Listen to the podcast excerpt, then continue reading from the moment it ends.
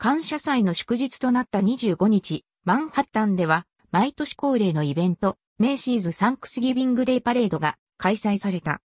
1924年に始まったパレードは、今年で95回目。昨年は新型コロナウイルスの影響でルートを短縮し、無観客で行われた。今年は2年ぶりに観客を入れて実施された。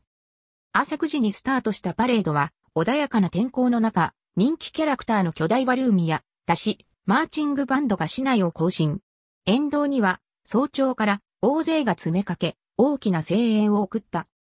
ノースカロライナ州から3人の子供と訪れた母親は、長距離を運転してきたが、とてもファンタスティックな体験だったと感激した様子で話した。子供たちはポケモンやサンタが印象に残ったと語った。この他にも、親子3代で訪れた家族や、ベネズエラから訪問中の母親と参加した女性、フロリダからの旅行客など、国内外から多くの人々が見学に訪れた。最前列の観客は朝5時や6時台から場所取りをしたと話した。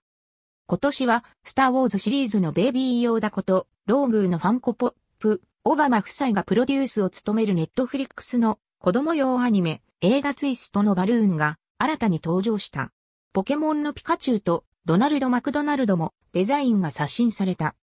日本でおなじみのドラゴンボールシリーズの悟空やソニック・ザ・ヘッジホックもパレードに加わり、沿道からは大きな声援が上がった。